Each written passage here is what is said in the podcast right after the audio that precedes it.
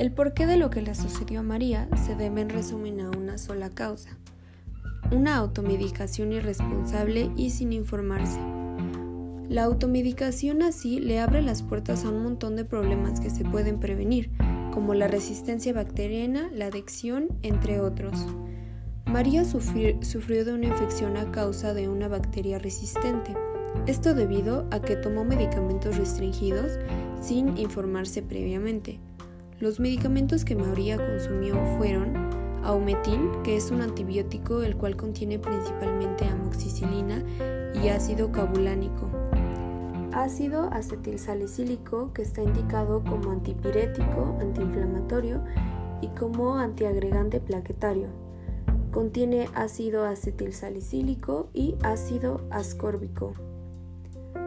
El aumetín, por ser un antibiótico, provocó que María desarrollara una bacteria resistente y la gastritis erosiva moderada fue causada por el ácido aceticílico, ya que, ya que este medicamento tiene una reacción grave con el estómago si se consume habitualmente.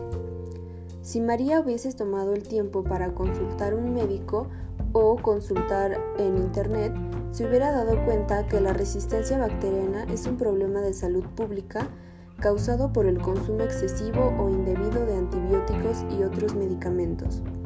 La resistencia a los antibióticos se produce cuando las bacterias mutan en respuesta al uso de fármacos y como resultado pierden su efectividad. Las bacterias que antes se podían combatir con el uso adecuado de antibióticos, ahora se necesitan antibióticos más efectivos o algún tratamiento diferente.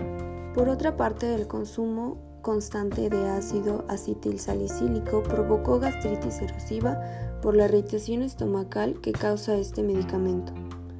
Esto pone en peligro la capacidad humana de tratar infecciones y enfermedades comunes, las cuales son cada vez más difíciles de tratar y un ejemplo mundial y peligroso es el uso masivo de antibióticos en animales para consumo.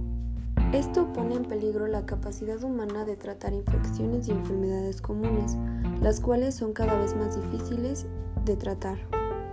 Por eso las autoprescripciones se pueden considerar una violación a la ley de la salud, pues también involucran medicamentos que no son antibióticos, como los analgésicos y antidepresivos, los cuales pueden causar problemas como adicción y sobredosis. Como conclusión, al automedicarnos debemos informarnos y ser cuidadosos y responsables con lo que ingerimos.